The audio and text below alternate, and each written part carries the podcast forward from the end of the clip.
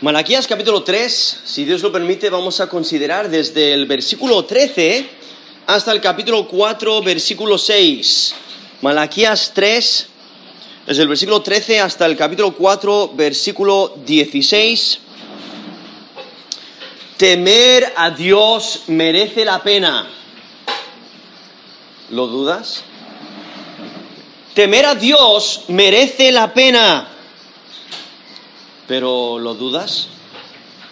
Aquí en Malaquías, el, pueblo de Dios está cuestionando a Dios.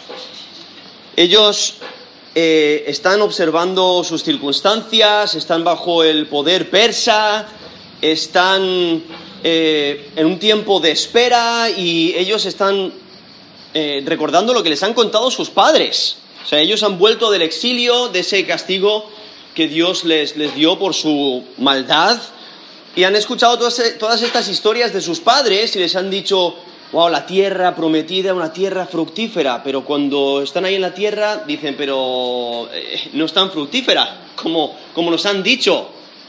O quizás algunos que han sobrevivido el exilio dicen, oye, ¿qué está ocurriendo aquí en la tierra? ¿Dónde está la bendición de Dios? Y están eh, recordando todas esas promesas de que el pueblo de Dios, el pueblo de Israel en, ese contexto, eh, serían los que dominasen, pero están bajo el dominio persa. ¿Dónde está el Dios de sus padres?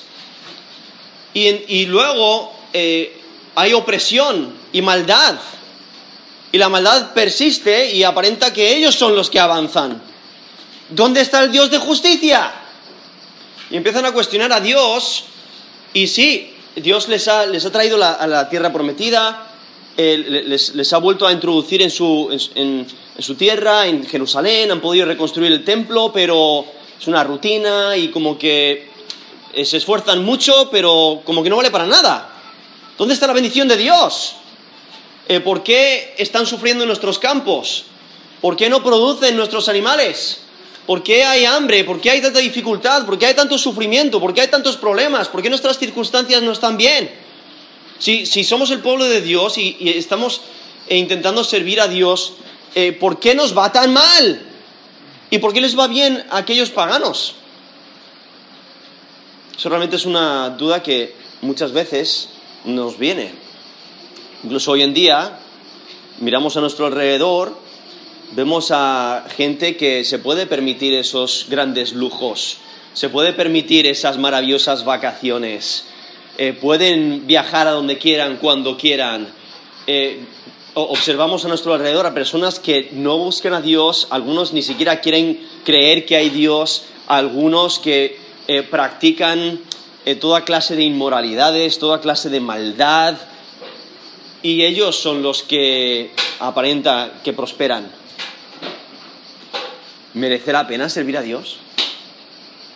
¿Merece la pena dedicarse a Dios? ¿Merece la pena rechazar lo que el mundo hace y vivir exclusivamente para Dios?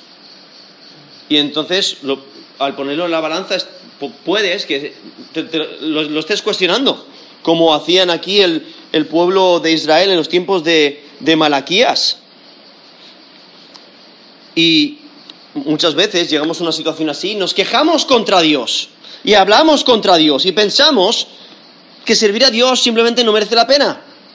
Pensamos que somos los únicos que sufrimos y nos enfocamos en nosotros mismos y nuestro arrepentimiento solo es superficial y cuestionamos la justicia de Dios, cuestionamos la palabra de Dios, cuestionamos si Dios realmente cumplirá sus promesas y vivimos para nosotros el máximo tiempo posible y pensamos que no necesitamos a Dios. Y muchas veces cuestionamos a Dios, cuestionamos sus decisiones y dudamos si realmente merece la pena vivir en rectitud. Dudamos de la soberanía de Dios y pues dejamos de confiar, dejamos de confiar en su justicia, y dejamos de esperar en Él, dejamos de confiar en su palabra, dejamos de confiar en sus promesas. Quizás estás aquí y has estado viviendo para ti mismo. Quizás estás aquí y estás dudando de la justicia de Dios.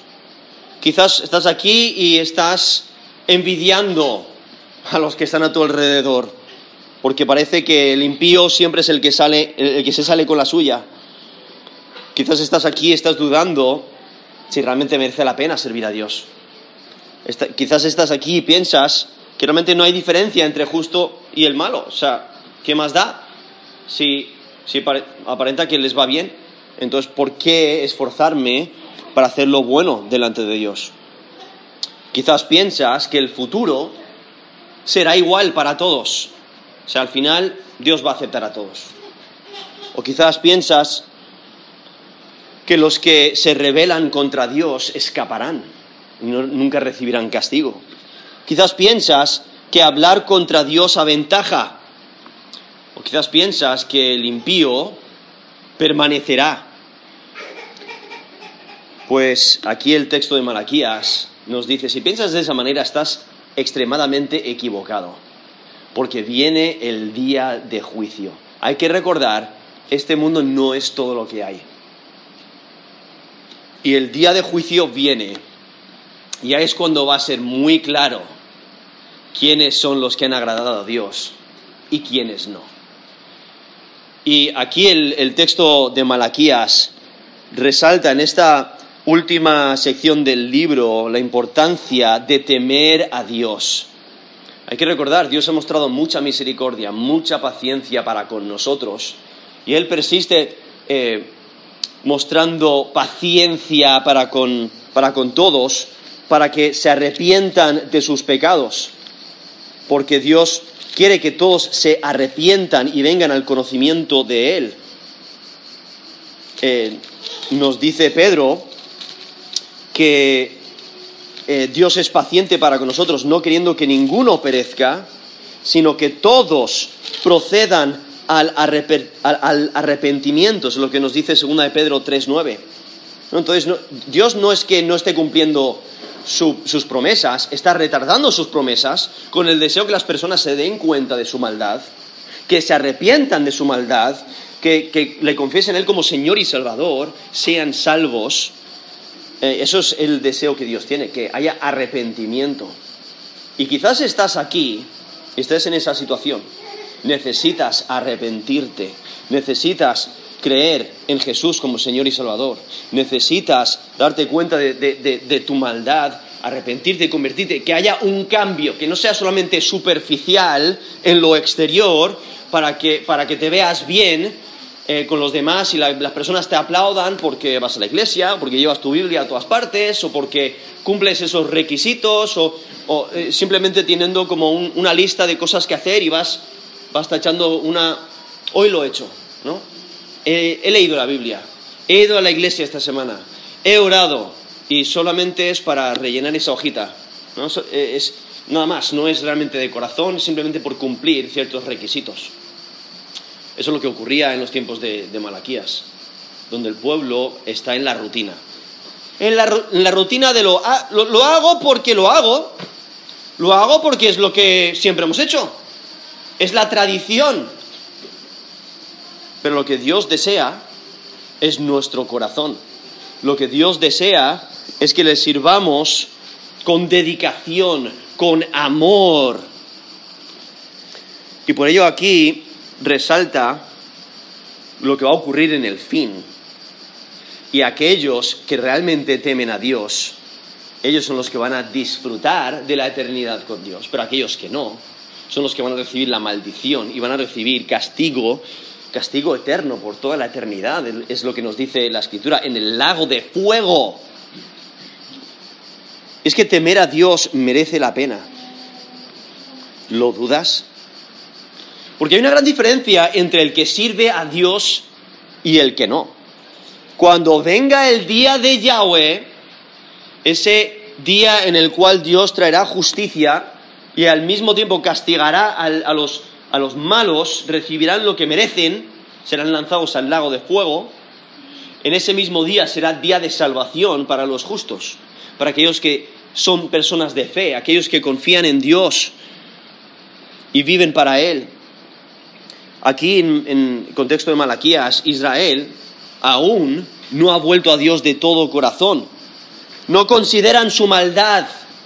Eh, no, es igual que a los tiempos de Nehemías, porque eh, vemos la, oración ahí en Nehemías 9:33.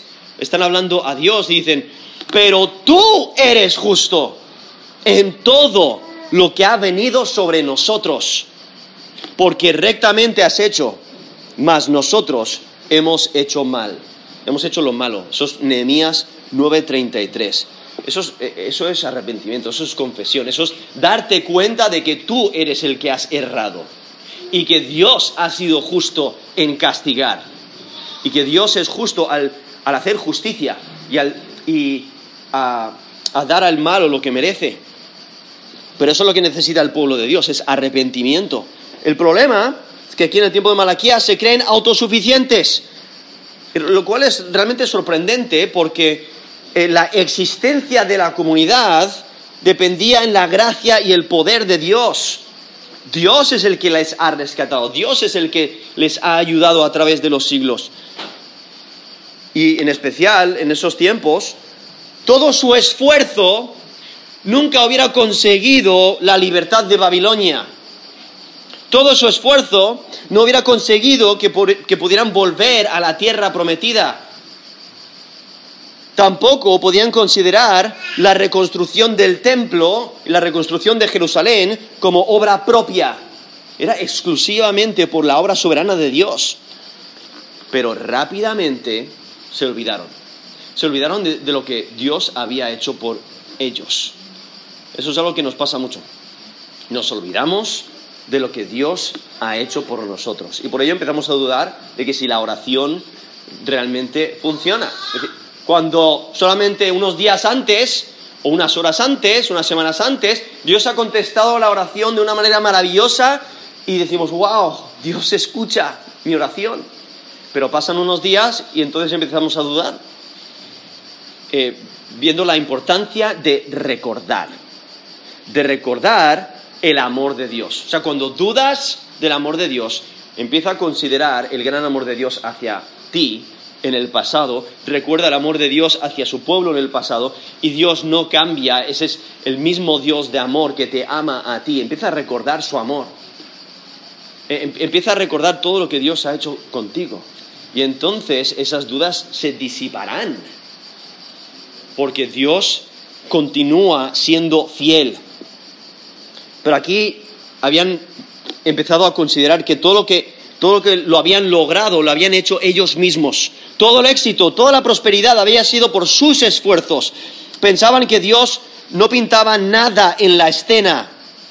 Incluso aquellos que hacían lo malo aparentaban los más afortunados y fructíferos. Pensaban que lo habían hecho ellos mismos. No sé si alguna vez habéis visto a un, niño que, eh, piensa que ha logrado ciertas cosas pero detrás de la escena es los padres que se han esforzado para que, para que, los, para que los, sus hijos avancen en, en, por ejemplo, en la música, ¿no? Ah, el, padre es el que ha dicho, tienes que practicar. El padre es el que se ha esforzado y pagar clases de música. El padre es el que le, ha echado las ganas y le ha esforzado y ha estado con él y, le ha estado corrigiendo, le está ayudando. Y, y, entonces llega un punto cuando el hijo ya dice, mira, mira lo que yo he hecho cuando en realidad es el trasfondo, lo que está detrás, que lo ha logrado todo, ¿no? Y eso es lo que tenemos que recordar. Pero aquí vemos al pueblo de Israel que está hablando mal de Dios, le, está, le están acusando.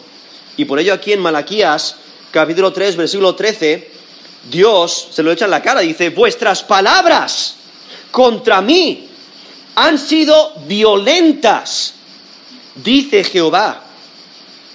Y dijisteis, ¿en qué hemos hablado contra ti?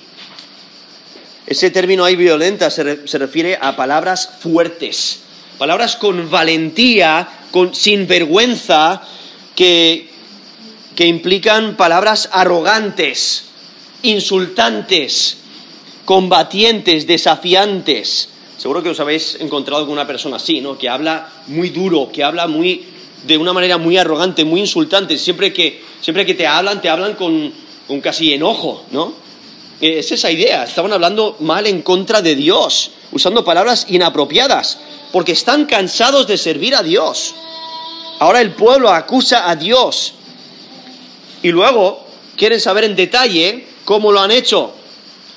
Eh, por eso nos dice la última parte del versículo 3, que hemos hablado contra ti.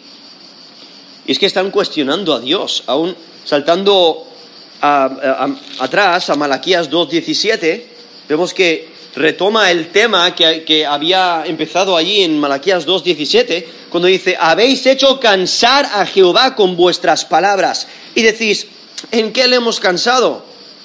En que decís, cualquiera que hace mal agrada a Jehová, y en los tales se complace, o si no, ¿dónde está el Dios de justicia? Y es que están cuestionando la justicia de Dios, están cuestionando el carácter de Dios, están cuestionando su naturaleza, como si Él fuera un, Dios que cambiase de, momento a momento, se demostrara justo en, ciertos momentos y se demostrara eh, no tan justo en otros momentos, ¿no? El, cambiar. Eh, recuerdo una escena eh, en un trabajando con niños en un campamento de verano, teníamos normalmente hacíamos un, día de agua, ¿no? Y teníamos globos de agua. y, pues ahí dábamos globos de agua y durante una hora o así, pues yo estaba ahí al lado de la fuente, eh, llenando globos de agua para los niños eh, menores de 7 años para que ellos disfrutaran eh, y pudieran hacer lo que querían con los globos de agua, ¿no? Tirárselos los unos a los otros, tirarlo a un árbol para que caiga encima de para que caiga el agua encima de ellos. Podían hacer un montón de cosas con, con los globos de agua, ¿no? pero para resaltar el, cómo nosotros cambiamos, ¿no?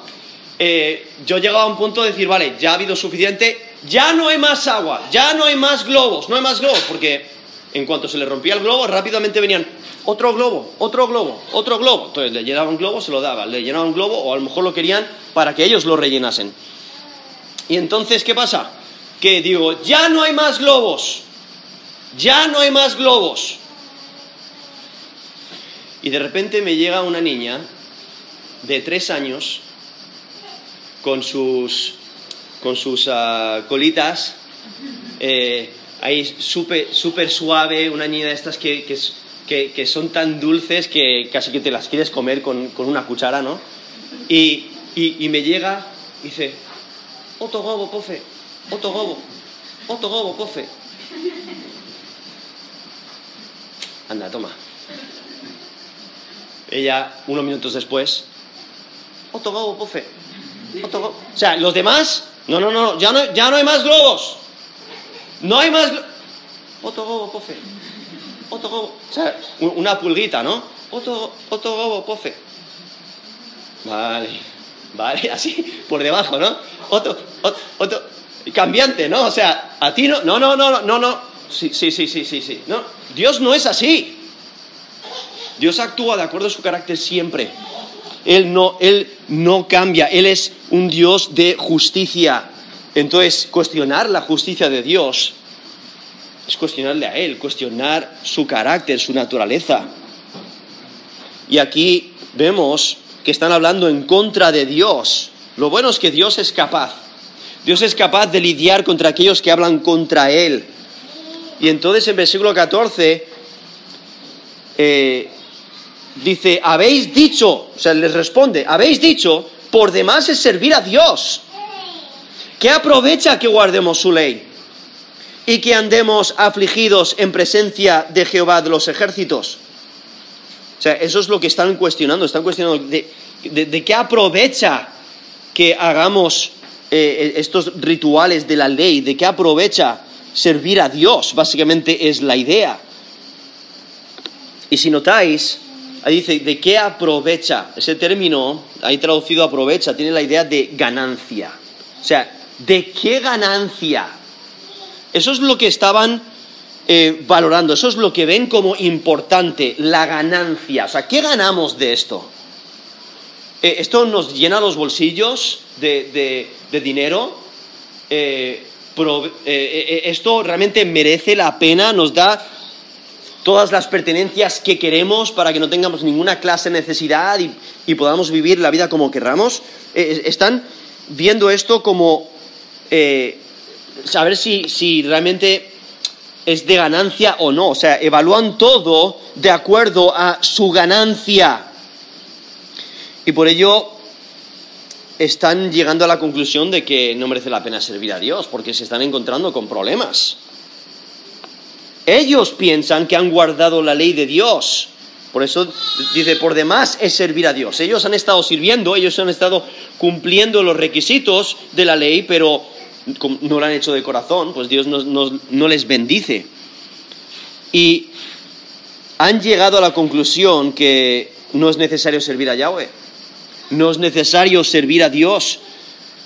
A su parecer, guardar la ley de Dios no les ha traído ganancia, porque eso es lo que, eso es lo que buscan. Son esas personas que como, que, como los dibujos animados, que tienen el símbolo de la moneda en los ojos, ¿no? Eso es lo que buscan en Ezequiel 33, 31, dice, vendrán a ti como viene el pueblo, y estarán delante de ti como pueblo mío, y oirán tus palabras, y no las pondrán por obra. Antes, hacen halagos con sus bocas, y el corazón de ellos anda en pos de su avaricia. Entonces sí, están, sirviendo y te hacen ver como que realmente eh, eh, están dedicados a Dios, pero lo que realmente están buscando son los beneficios de ello. Es como a veces lo hacen los, hijos o eh, las, hijas a los padres, ¿no? padres, si de repente tu hijo o tu hija está haciendo algo fuera de lo común, está sirviendo mucho está ayudándote en todo, quizás está en la cocina ayudándote o, está limpiando la casa y está, y está eh, ayudándote en extremo, lo más probable es que venga una, pregunta o un, oye, ¿me podrías comprar? Oye, ¿me podrías hacer? Eh, ¿Podría ir a tal sitio? No, viene una, una, pregunta, eh, quieren sacar algo, es, alguna ganancia están buscando, ¿no? Comúnmente pasa. No, los hijos intentan eh, congraciarse con sus padres para que puedan sacarles algo, esa ganancia. Eso es lo que estaba haciendo el pueblo de, Israel. Y tristemente, muchas veces, nosotros buscamos eso. Sí, Dios te estoy sirviendo, has visto lo que estoy haciendo, estoy, estoy yendo a los cultos de la iglesia, estoy yendo a los campamentos, estoy a las actividades, los días de trabajo, estoy haciendo todo. Dame, dame, dame, dame, quiero buscando esa ganancia. Y, vemos, eh, eso no sirve con Dios. Dios lo ve, Dios lo sabe.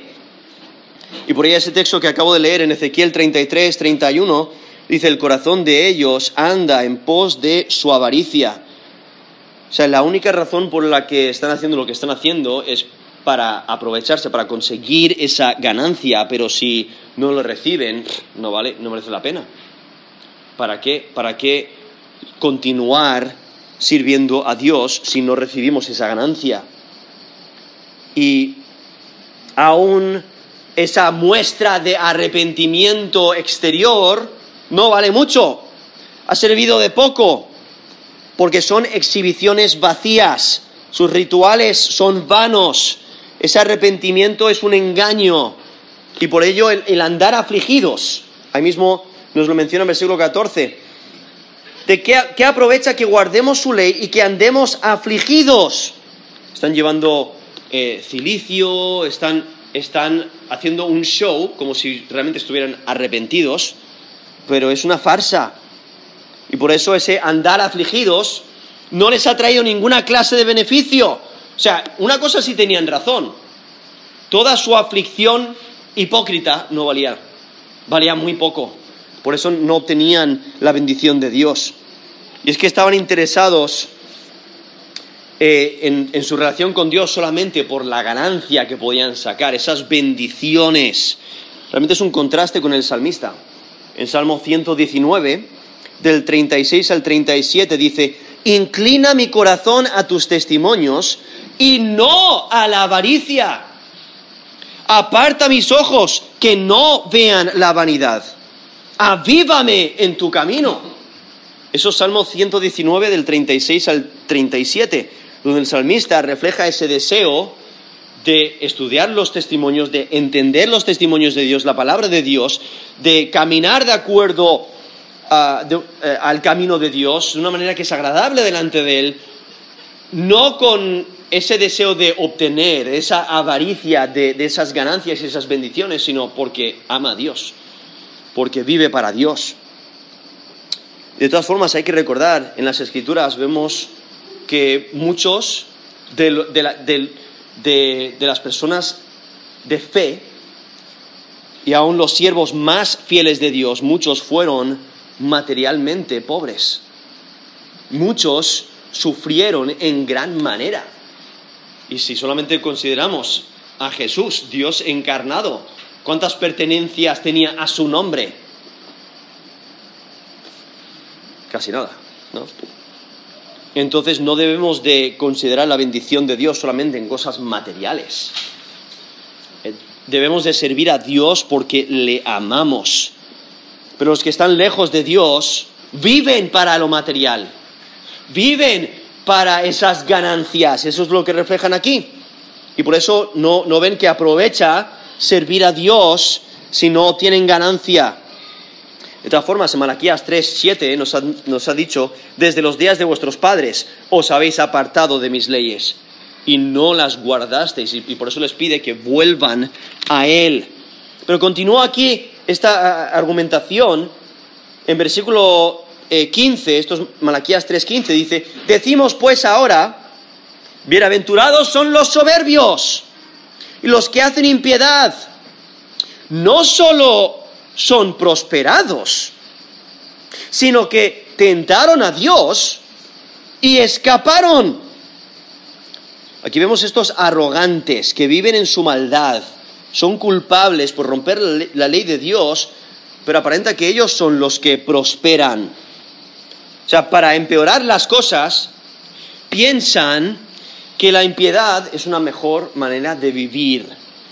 Piensan que los malos no sufren tantas tragedias, tanta maldad. Aparenta que, les, que les va bien. Los malos parece que están afirmados en sus caminos, ponen a prueba la justicia de Dios y parece que salen sin daño. Y aquí vemos estas quejas, ¿no? Que el malo aparenta prosperar y el justo es el que sufre.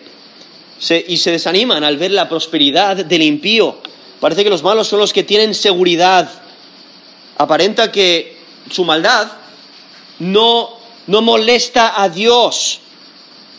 Hace poco vi un, vídeo donde, eh, bueno, posiblemente es un vídeo de estos de, un, de un, eh, un, vehículo, ¿no? Que tienen cámaras ahora en, la parte de adelante y, están en tráfico.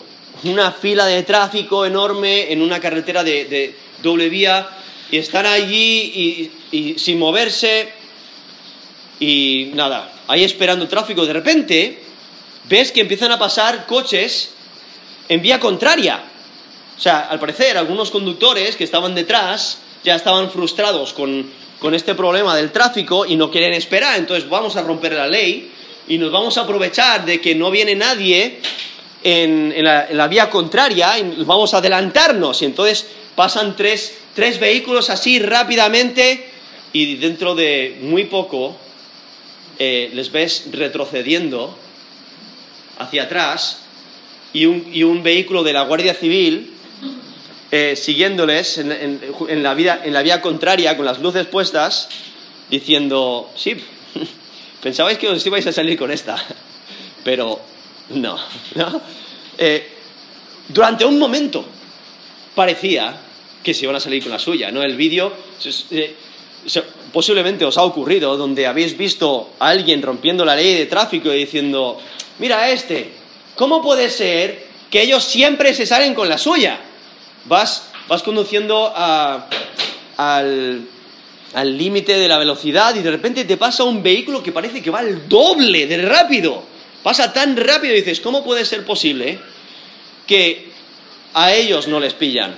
No, pillan a aquellos que se distraen un momento y justamente pasan al lado de una, una cámara de velocidad, o justamente es cuando la Guardia Civil les, les, eh, le- les ve haciendo algo incorrecto y, y- y fue dos minutos. Eh, le ocurrió a mi padre una vez, estaban llegando a, a- eh, habían viajado dos horas, estaban llegando a un puerto de, Madrid y justamente van, eh, se meten en el, en el estacionamiento y ya mi padre se quita el cinturón porque va a aparcar. O sea, ahí está, se quita el cinturón y se encuentra con la Guardia Civil. Multa. No llevar cinturón de seguridad. En el- y just- se lo había quitado y faltaban 10 metros para meterse en el estacionamiento. Y, a y- y podrías decir, ¿cómo puede ser posible? Si, si yo sirvo a Dios, acabo de ver a, a tantas personas rompiendo la ley en- en- de, de la manera en que conducen y ellos han salido ilesos, no les ha tocado. ¿Cómo puede ser posible? Es fácil, es fácil cuestionar, es fácil dudar. Y eso es lo que están diciendo. Ahí en versículo 15, después de observar todo eso, dicen, bienaventurados son los soberbios, son los arrogantes, los que hacen impiedad. No solo son prosperados, les va bien, sino que tentaron a Dios y escaparon. Se aparenta que no reciben desaprobación ni castigo. Y todas estas palabras son en contra de Dios. Son palabras de queja de que el malo aparenta tener más bendiciones que el recto. Y esta queja viene de aquellos que solo tienen una visión de corto alcance, porque no ven la perspectiva más grande de que, mira, viene el día de juicio. Y el malvado no se va a salir con la suya, va a recibir justicia en el tiempo de Dios. Y por ello cuando empezamos a, cuestionar o a dudar o, o nos desanimamos por ello, debemos de recordar el Salmo 73. En el Salmo 73 vemos el salmista que, que está, que está considerando esta escena, esa misma escena, viendo la prosperidad de los impíos. Y en el Salmo 73 empieza el Salmo, el versículo 1 diciendo, ciertamente es bueno Dios para con Israel y para con los limpios de corazón. Pero entonces en versículo 2 empieza a dar su testimonio de cómo había estado evaluando y viendo a los de su alrededor y, y empezó a, a- a dudar. Y dice versículo 2, en cuanto a mí, casi se deslizaron mis pies. Por poco resbalaron mis pasos porque tuve envidia de los arrogantes, viendo la prosperidad de los impíos. Porque no tienen congojas con su muerte, por su muerte, pues su vigor está entero. No pasan trabajos como los otros mortales, ni son azotados como los demás hombres. Por tanto, la soberbia los corona, se cubren de vestido de violencia, los ojos se les saltan de gordura, logran con creces los antojos de su corazón, se mofan y hablan con maldad de hacer violencia, hablan con altanería, ponen su boca contra el cielo y su lengua pasea la tierra. Por eso Dios hará volver a su pueblo aquí y aguas en abundancia serán extraídas para ellos. Y dicen, ¿cómo sabe Dios? No hay conocimiento en el Altísimo. He aquí estos impíos, sin ser turbados del mundo, alcanzaron riquezas. Verdaderamente en vano he limpiado mi corazón y lavado mis manos en inocencia, pues he sido azotado todo el día y castigado todas las mañanas. Y el salmista está viendo, mira, yo, me- yo he limpiado mi corazón, he vivido para Dios y estoy sufriendo, pero estos impíos les va bien. O sea, ¿cómo puede ser? Pero entonces, al final del de el resto del salmo, vemos que es cuando eh, va a la presencia de Dios y se da cuenta y recuerda, viene el día de juicio. Y en ese día, ahí, ahí sí que se va a notar quién es el que teme a Dios y quién no. Y por eso en versículo 16 dice, cuando pensé para saber esto, esto es Salmo 73, versículo 16 dice, fue duro trabajo para mí, hasta que entrando en el santuario de Dios comprendí el fin de ellos. O sea, ahora se da cuenta de la perspectiva más amplia. Mirar la escena desde lejos y, recordar, ah, sí, pueden prosperar ahora. Y más vale que lo hagan porque esto es todo lo que tienen. Que disfruten su vida, que que disfruten lo que tienen aquí, porque eh, van a recibir justicia, van a recibir juicio. El día de juicio viene. Obviamente, el deseo es que se arrepientan de su maldad, pero si persisten en su rebeldía, van a recibir exactamente lo que merecen.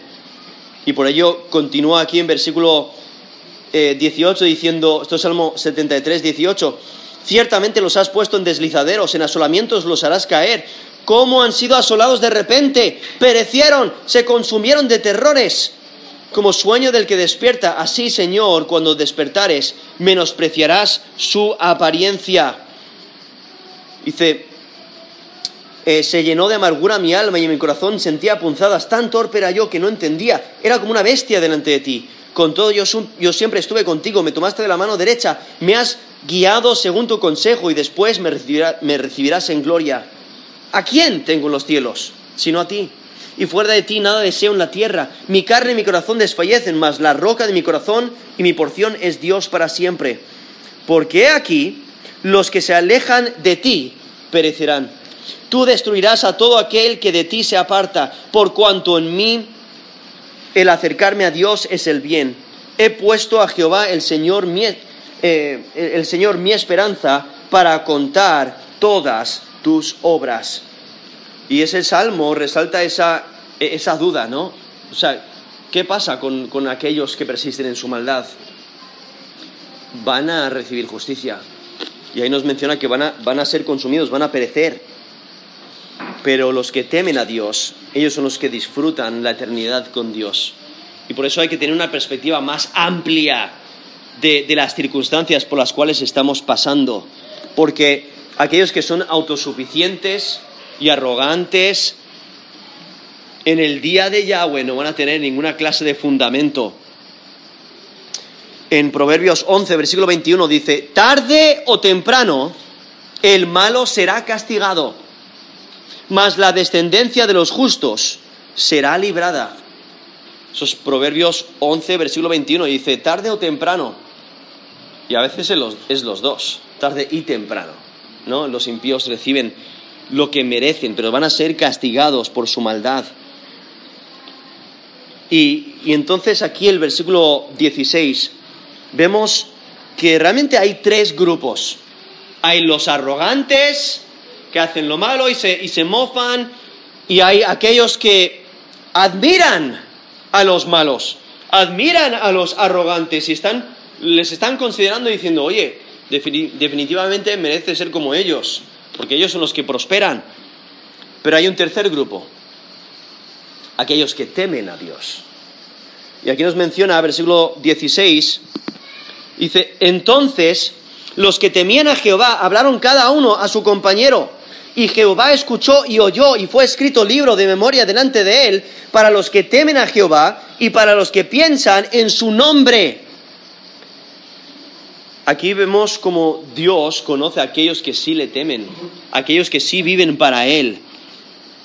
Y aquí menciona a algunos que, temen, eh, posiblemente eh, son algunos que se han dado cuenta por el mensaje de, de se han dado cuenta de su error, se han arrepentido genuinamente y han vuelto a Dios, o, posiblemente sean algunos que han sido el remanente fiel, aquellos que se han mantenido fieles eh, durante todo este tiempo eh, y buscan al Dios verdadero. O sea, entonces puede ser algunos que han escuchado la corrección y han actuado con fe, han confesado sus pecados, se han arrepentido y ahora viven para Dios, le reverencian, le honran, reconocen su soberanía, algunos que,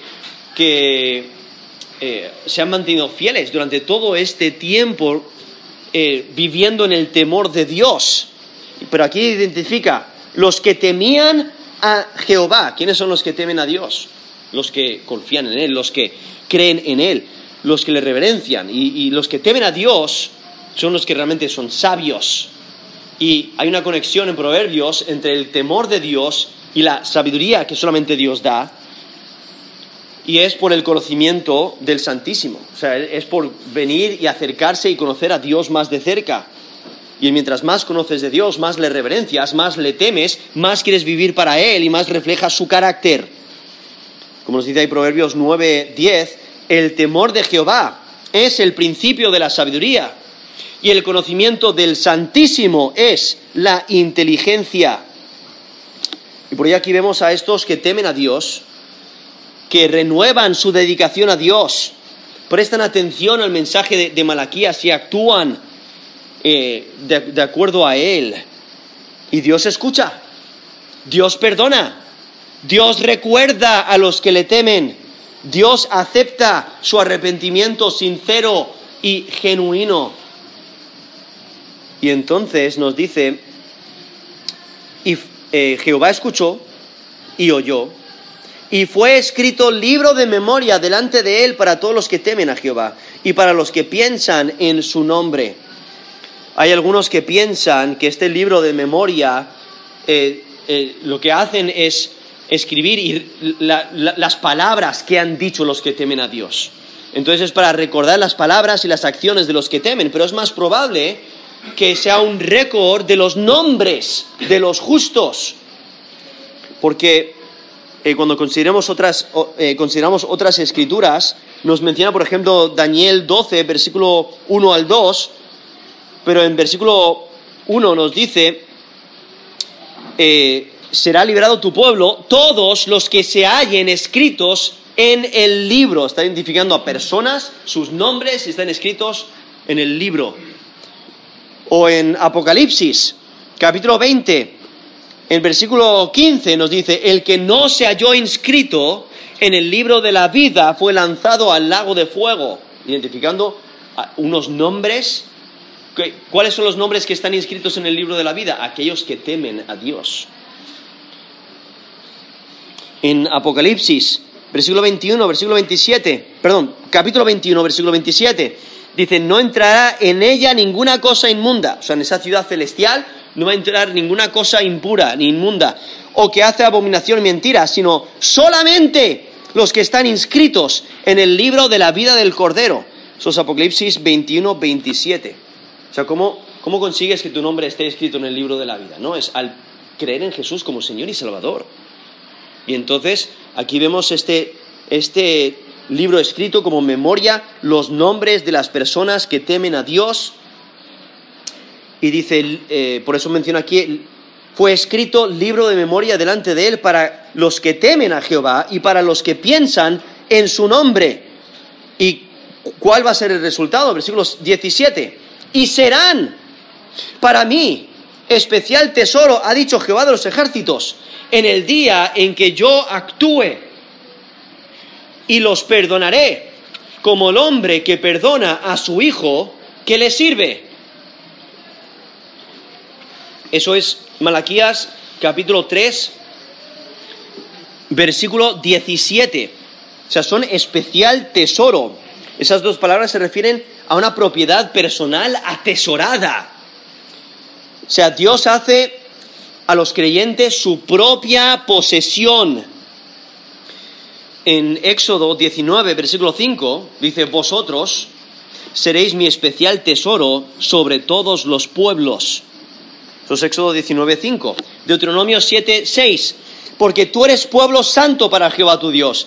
Jehová te ha escogido para serle un pueblo especial. Eso es Deuteronomio 7, 6. Deuteronomio 26, 18 y Jehová ha declarado hoy que tú eres pueblo suyo, de su exclusiva posesión. Eso es lo que está mencionando. O sea, aquellos que son de fe, aquí nos menciona, dice, serán para mí especial tesoro, esa propiedad personal atesorada. ¿Y qué, es lo que haces con eh, tus posesiones que, que, atesoras, que quieres proteger? Pues los proteges, los guardas en un lugar seguro para que nadie te, los pueda robar ni quitar.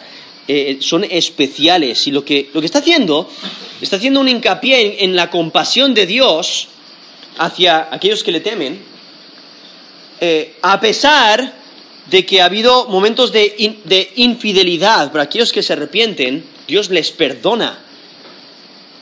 Y Dios eh, les, les trata como un especial tesoro lo que está haciendo es subrayar la diferencia entre los que temen a Dios y los que no, porque los que temen son un especial tesoro. y Dios perdona a los que le temen. Y por eso nos menciona allí, en versículo 17, la última frase dice, y los perdonaré como el hombre que perdona a su hijo que le sirve. Viendo ese, ese perdón que, que Dios extiende a aquellos que se arrepienten genuinamente, aquellos que se humillan delante de Dios, reconocen su maldad, Dios les perdona. Porque tenemos en, en Primera de Juan 1.9 que si confesamos nuestros pecados, Él es fiel y justo para perdonar nuestros pecados y limpiarnos de toda maldad. hay que recordar eso. Eh, puedes estar siendo afligido por tus pecados, tener la convicción del Espíritu Santo, y, pero Dios perdona. Dios perdona a aquel que se arrepiente. Y entonces viendo este, esta relación especial que tiene Dios con aquellos que le temen, eh, recordándonos que en esta, e, este mundo no es todo lo que hay. Entonces, no nos enfoquemos en las circunstancias del día de hoy, recordemos lo que nos espera a aquellos que temen a Dios. Porque en Romanos 8, del 18 al 19, dice, pues tengo por cierto que las aflicciones del tiempo presente no son comparables con la gloria venidera que en nosotros ha de manifestarse, porque el anhelo ardiente de la creación es aguardar la manifestación de los hijos de Dios. Eso es en Romanos 8 del 18 al 19, donde nos exhorta a, mira, básicamente, mantén los ojos en las cosas celestiales, no mires en las circunstancias, puede que estés sufriendo ahora por opresión del malvado, puede, que estés eh, en una situación de extrema pobreza, eh, pero no te enfoques en las circunstancias de ahora, porque lo que tienes en el futuro es algo maravilloso. Enfócate en lo en, lo futuro. Porque aún los malvados, ellos pueden acumular riquezas y aunque acumulen terrenos, acumulen eh, grandes riquezas, aunque pudieran acumular todo el oro, todas las joyas preciadas, todos los territorios, todo eso es temporal, todo eso perece. Pero nuestro futuro, para aquellos que tememos a Dios, es mucho mayor. Y por ello nos dice, realmente no se puede comparar, no son comparables con la gloria venidera que en nosotros ha de manifestarse. Eso nos, menciona Romanos 8, 18. Pero y 2 Corintios 4, 17 dice, porque esta leve tribulación momentánea produce en nosotros cada vez más excelente y peso eterno de gloria. Eso es 2 Corintios 4, 17. Entonces, sí, sufrimos, eh, en esta tierra diferentes tribulaciones, diferentes circunstancias, pero debemos mantener nuestros ojos en las cosas celestiales, reconociendo que Dios sí hace diferencia.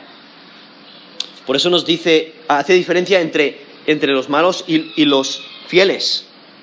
Porque en versículo 18 dice, entonces os volveréis y discerniréis la diferencia entre el justo y el malo, entre el que sirve a Dios y el que no le sirve. O sea, ahí en el tiempo de Malaquías la opinión predominante es que los arrogantes son los afortunados. Los malhechores son los que prosperan. Aquellos que ponen a Dios a prueba, ellos son los que salen intactos. Pero se demostrará que esa mentalidad es totalmente errónea. Incluso si consideramos eh, Éxodo, o sea, ahí en Egipto, en las plagas de Egipto, vemos vez tras vez que Dios hace diferencia entre su pueblo y el pueblo de Egipto. Donde las plagas, algunas de las plagas solamente afectan a, a Egipto, a los egipcios, y no al pueblo de Israel. Eh, y por ello en Éxodo 8:23, por ejemplo, en esa plaga de los insectos, de, las moscas, dice, yo pondré redención entre mi pueblo y el tuyo. O sea, va a haber una diferencia. Aún en, Éxodo 9, del 3 al 7, pero voy a mencionar eh, en, en versículo 6, dice, al día siguiente Jehová hizo aquello y murió todo el ganado de Egipto, mas del ganado de los hijos de Israel no murió uno. O sea, Dios hace diferencia entre su pueblo y el que no es su pueblo. O cuando la plaga de granizo, en Éxodo 9, del 24 al 26, versículo 25, dice, aquel granizo hirió en toda la tierra de Egipto todo lo que estaba en el campo. Versículo 26, solamente en la tierra de Gosén, ¿sabéis dónde estaban los hijos de Israel? Dice, donde estaban los hijos de Israel no hubo granizo. O por ejemplo, en la plaga de, de las densas tinieblas, dice, cubre, esto es en capítulo 10, Éxodo 10, del 22 al 23, Hubo densas tinieblas sobre toda la tierra de Egipto por tres días, más todos los hijos de Israel tenían luz en sus habitaciones. Ya vemos esa diferencia que Dios hace entre los que le temen y los que no. Y aún cuando destruye al primogénito, ahí en Éxodo 12, eh, viendo que aquellos que son de fe, ¿qué es lo que iban a hacer? Untar el dintel con la sangre, con la sangre eh, del, de los corderos de Pascua, ¿no? Entonces, viendo ah, ahí donde eh, nos dice versículo 23, porque Jehová pasará hiriendo a los egipcios y cuando vea la sangre en el dintel y en los dos postes, pasará Jehová aquella puerta y no dejará entrar al heridor en vuestras casas para herir. Ahí es donde se demuestra aquellos que son de fe y aquellos que no. Los que son de fe untan en el dintel con la sangre. Los que no, no lo hacen y el primogénito, muere. Y por ello aquí vemos en Malaquías 3, 18, dice, entonces os volveréis y discerniréis la diferencia entre el justo y el malo, entre el que sirve a Dios y el que no le sirve. Versículo 1 del capítulo 4 dice, ¿por qué? Porque he aquí viene el día ardiente como un horno, y todos los soberbios y todos los que hacen maldad serán estopa aquel día que vendrá los abrazará.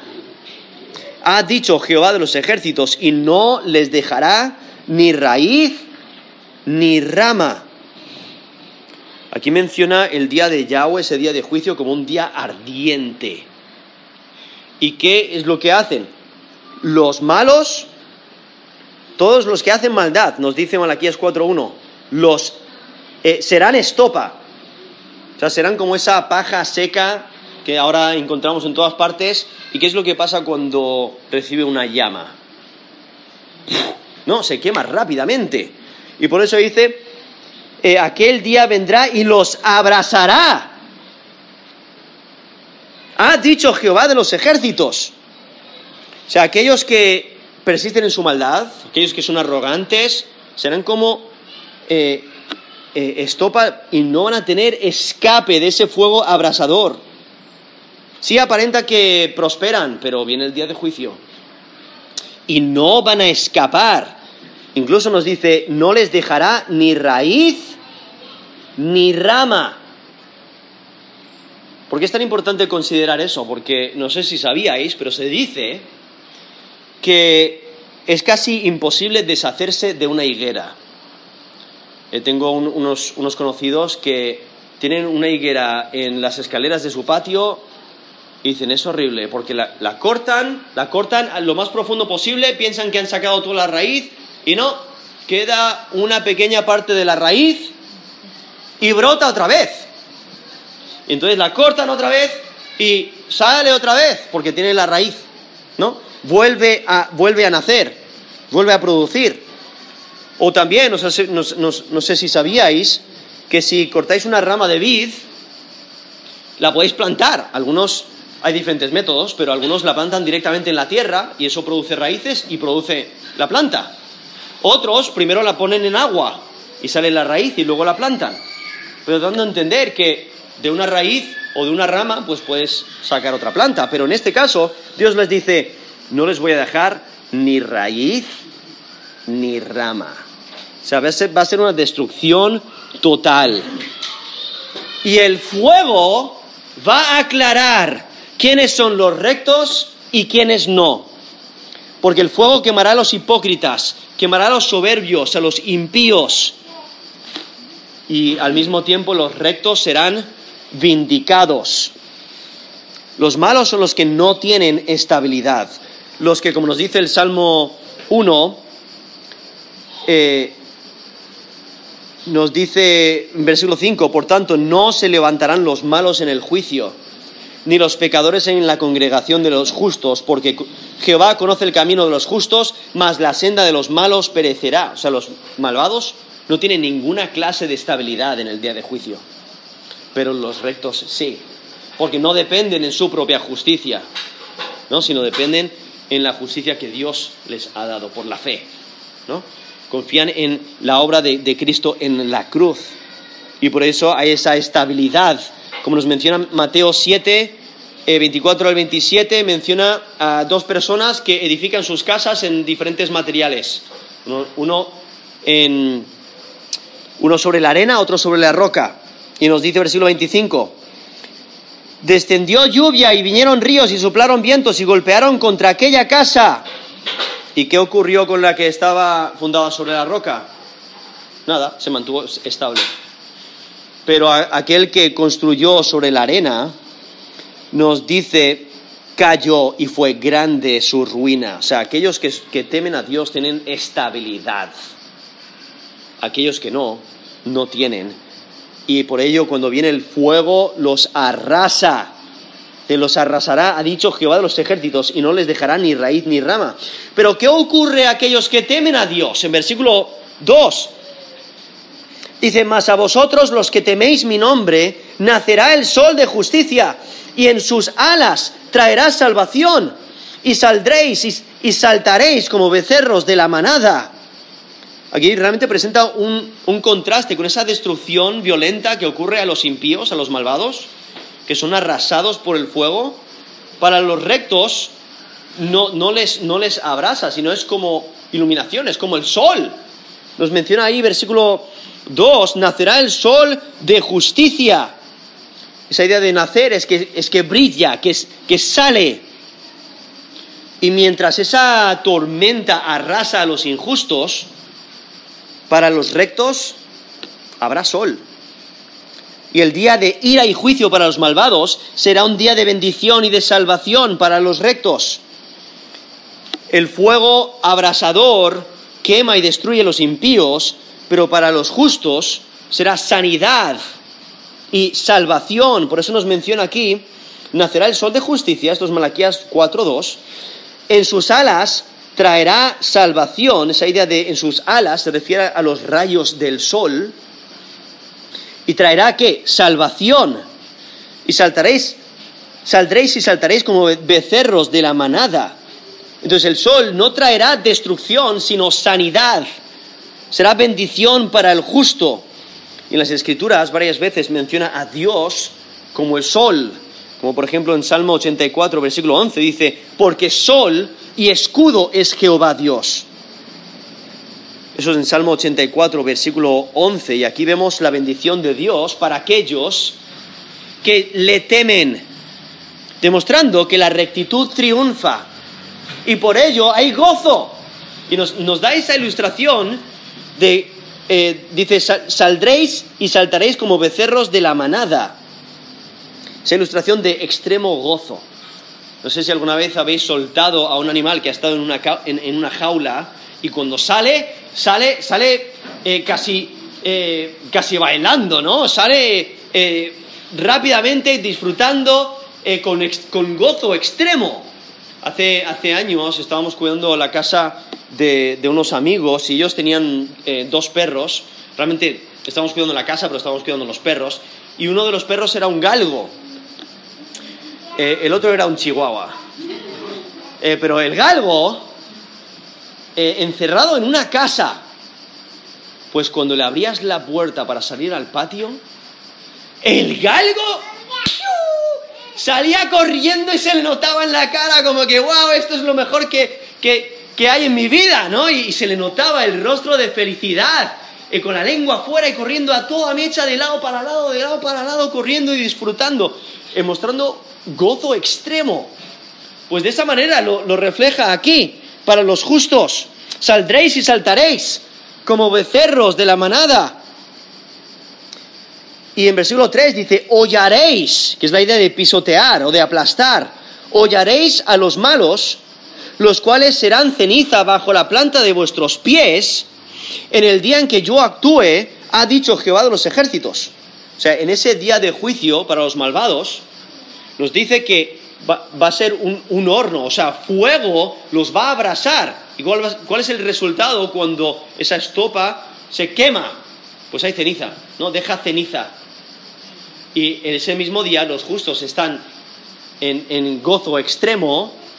¿Y qué es lo que ocurre? Ellos, pues, pisotean la ceniza. Por eso nos dice, hollaréis a los malos, los cuales serán ceniza bajo la, planta, las plantas de vuestros pies en ese día de juicio, ¿no? En el día en que yo actúe, dando a entender, Dios sí va a actuar.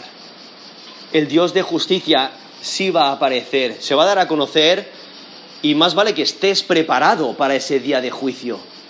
Aún no es demasiado tarde, pero no sabes cuándo eh, será demasiado tarde. Entonces, por ello es la importancia de arrepentirse hoy, de buscar a Dios hoy, porque hoy es el día de salvación. Pero dice, en el día que yo actúe, ha dicho Jehová de los ejércitos, viendo que ese fuego abrasará a los impíos y sus cenizas serán pisoteadas por los pies triunfantes de los fieles. El día de juicio viene, los malvados recibirán justicia, los impíos perecerán, su destrucción será inescapable.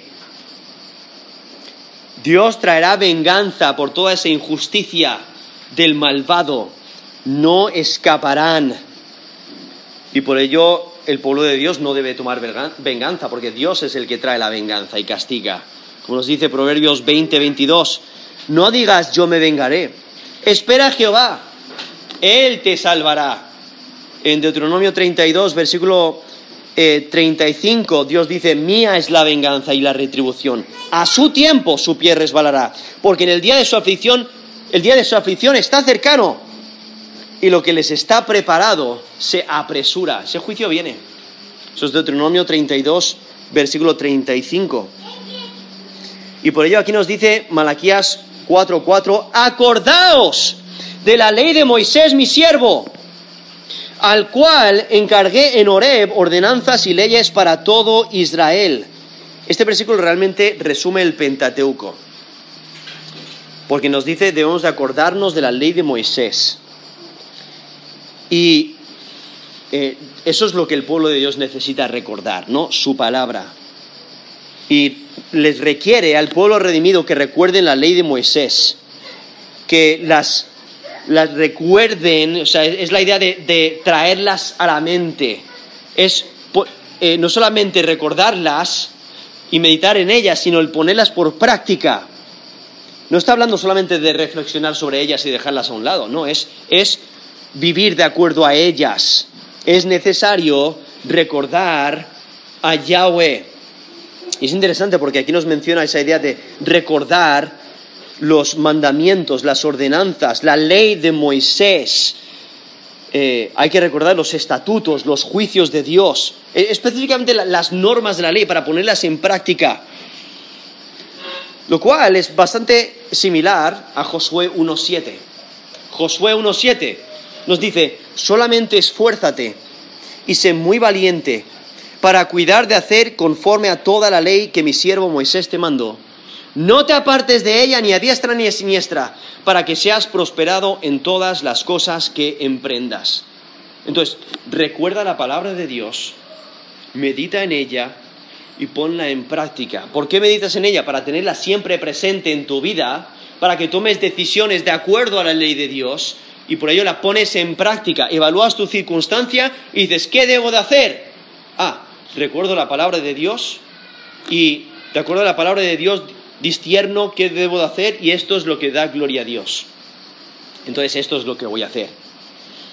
Es necesario recordar la ley de Dios y tenerla en nuestros corazones, porque nuestro corazón es engañoso. Nos dice Jeremías 17:9, engañoso es el corazón más que todas las cosas y perverso. Eso es Jeremías 17:9, por eso no confíes en tu corazón no digas, oh, es que tengo una corazonada, voy a hacer esto. No. ¿Qué es lo que Dios quiere para mí?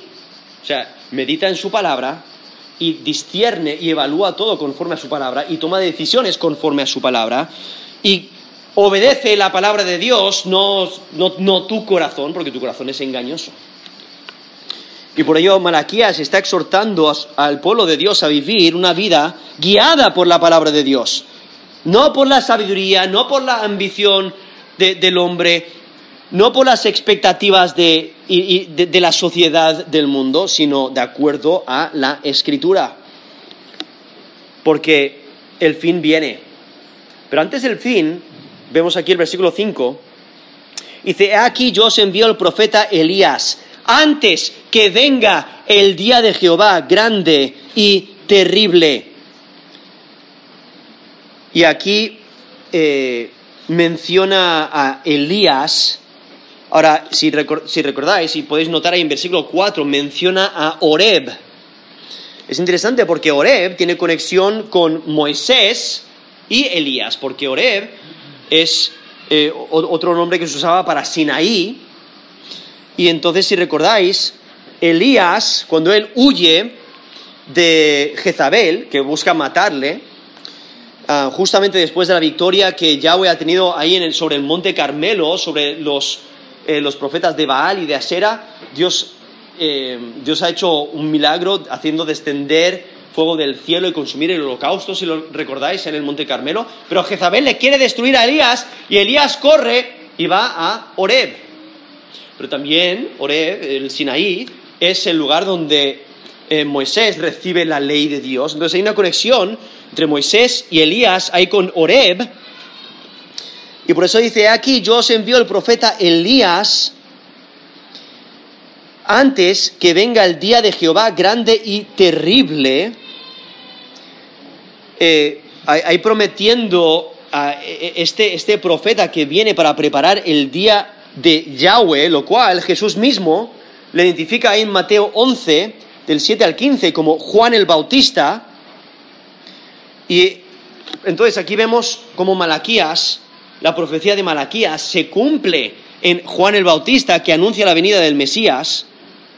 Y aún Elías, eh, tiene un, ministerio escatológico también. Si recordáis, en el monte de, la transfiguración aparecen Moisés y Elías, eso es en Mateo 17. Y aún los dos testigos que vienen en Apocalipsis 11 son Moisés y Elías, viendo ese, ese testimonio de la ley de los profetas, de que viene el día de Yahweh. Así que más vale que estés preparado, porque es un día de juicio para el malvado, pero un día de salvación para el recto. ¿Y qué es lo que va a hacer cuando venga Elías? Nos dice versículo 6. Él hará volver el corazón de los padres hacia los hijos y el corazón de los hijos hacia los padres, no sea que venga, eh, no sea que yo venga y hiera la tierra con maldición. O sea, la, la responsabilidad de este Elías sería predicar el mensaje, un mensaje de reconciliación. Y eso es lo que nos menciona Lucas capítulo 1. O sea, era una de sus funciones para hacer volver los corazones. Es lo que nos menciona. Los corazones de los padres y, a los hijos y de los rebeldes a la prudencia de los justos. Para preparar al Señor un pueblo bien dispuesto. Y es que el cambio de corazones que resulta de de su ministerio muestra la obra divina, porque solamente Dios es el que puede cambiar corazones. Y es la predicación fiel de la palabra de Dios que obra la sanidad. Lo que es necesario es la palabra redentora de Yahweh mediado por su profeta. Porque sin la palabra de Dios no hay esperanza. Y entonces aquí nos menciona, estos Malaquías 4.6, él hará volver el corazón de los padres hacia los hijos y el corazón de los hijos hacia los padres. Y es por medio de su mensaje redentor, que es un mensaje divino. Dice, no sea que yo venga y hiera la tierra con maldición. Ahora, ese término ahí traducido maldición es el, es el término que se usa anteriormente como anatema. O sea, entonces es algo que es eh, que requiere destrucción total. Está dedicado a la destrucción. Entonces, dando a entender, aquí está Moisés y Elías, que lo menciona aquí el texto, representando la ley y los profetas, que atestiguan, el día de Yahweh viene. Habrá salvación para los fieles, para aquellos que se arrepienten de sus pecados y creen en la palabra de Dios. Pero habrá, habrá eh, esperanza y salvación para aquellos que, que confían en Dios y castigo para aquellos que no. Habrá salvación para los fieles y maldición y castigo para los rebeldes. Es que la salvación viene a aquellos que reciben por la fe el mensaje de gracia predicado. Pero aquellos que no quieren creer reciben maldición. Aquellos que persisten en su rebelión recibirán maldición. Y por eso termina el mensaje de Malaquías con, con esta advertencia. Asegúrate de creer el mensaje de gracia, porque si no, vas a recibir maldición en ese día de juicio. Y lo maravilloso es que el Antiguo Testamento termina con, esa advertencia de maldición. Pero el Nuevo Testamento empieza con aquel que anula esa maldición. Porque empieza en Mateo capítulo 1 con la genealogía de Jesucristo, quien es Dios encarnado, quien es el Salvador del mundo, y si pones tu fe y confianza en, tu fe y confianza en Él como Señor y Salvador, serás salvo. Pero aquí vemos a este, e, e, este texto de aquí de Malaquías, donde resalta que temer a Dios sí merece la pena. Temer a Dios sí merece la pena. No lo dudes. Vamos a terminar en oración.